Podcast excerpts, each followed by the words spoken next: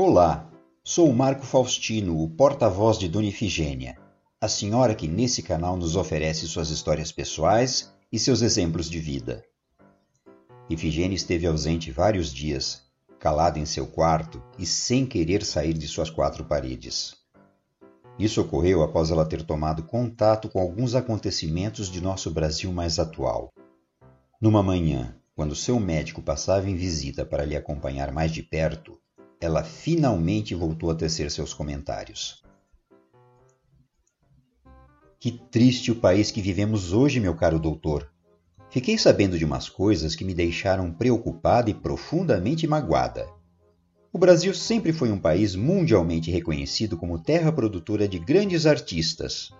Artistas da música, da pintura, da escultura, do cinema e da televisão Sempre tivemos também um grande acervo cultural em nossos museus, alguns contendo verdadeiros tesouros da humanidade.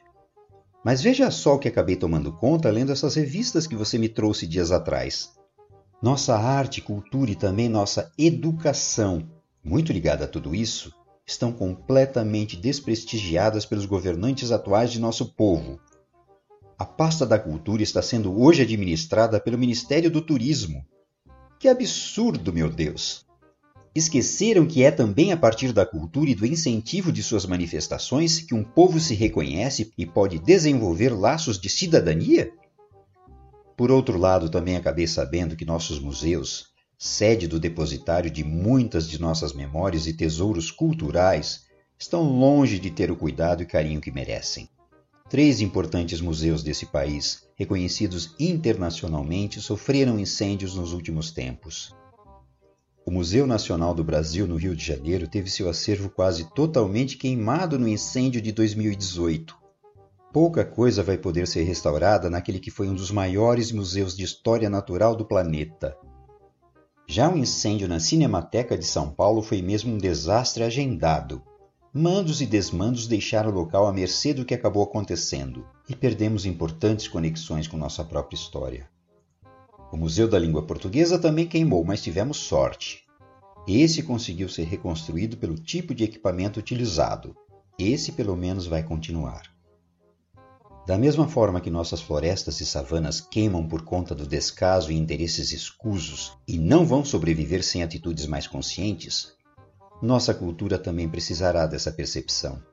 Só que esse olhar consciente não consegue ser desenvolvido sem apoio de instituições relevantes e atuantes.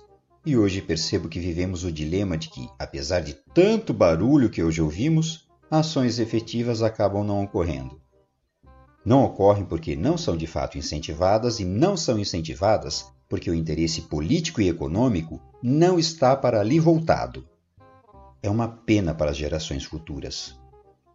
Nossos netos e bisnetos vão ter muito a lamentar de nossas ações e omissões.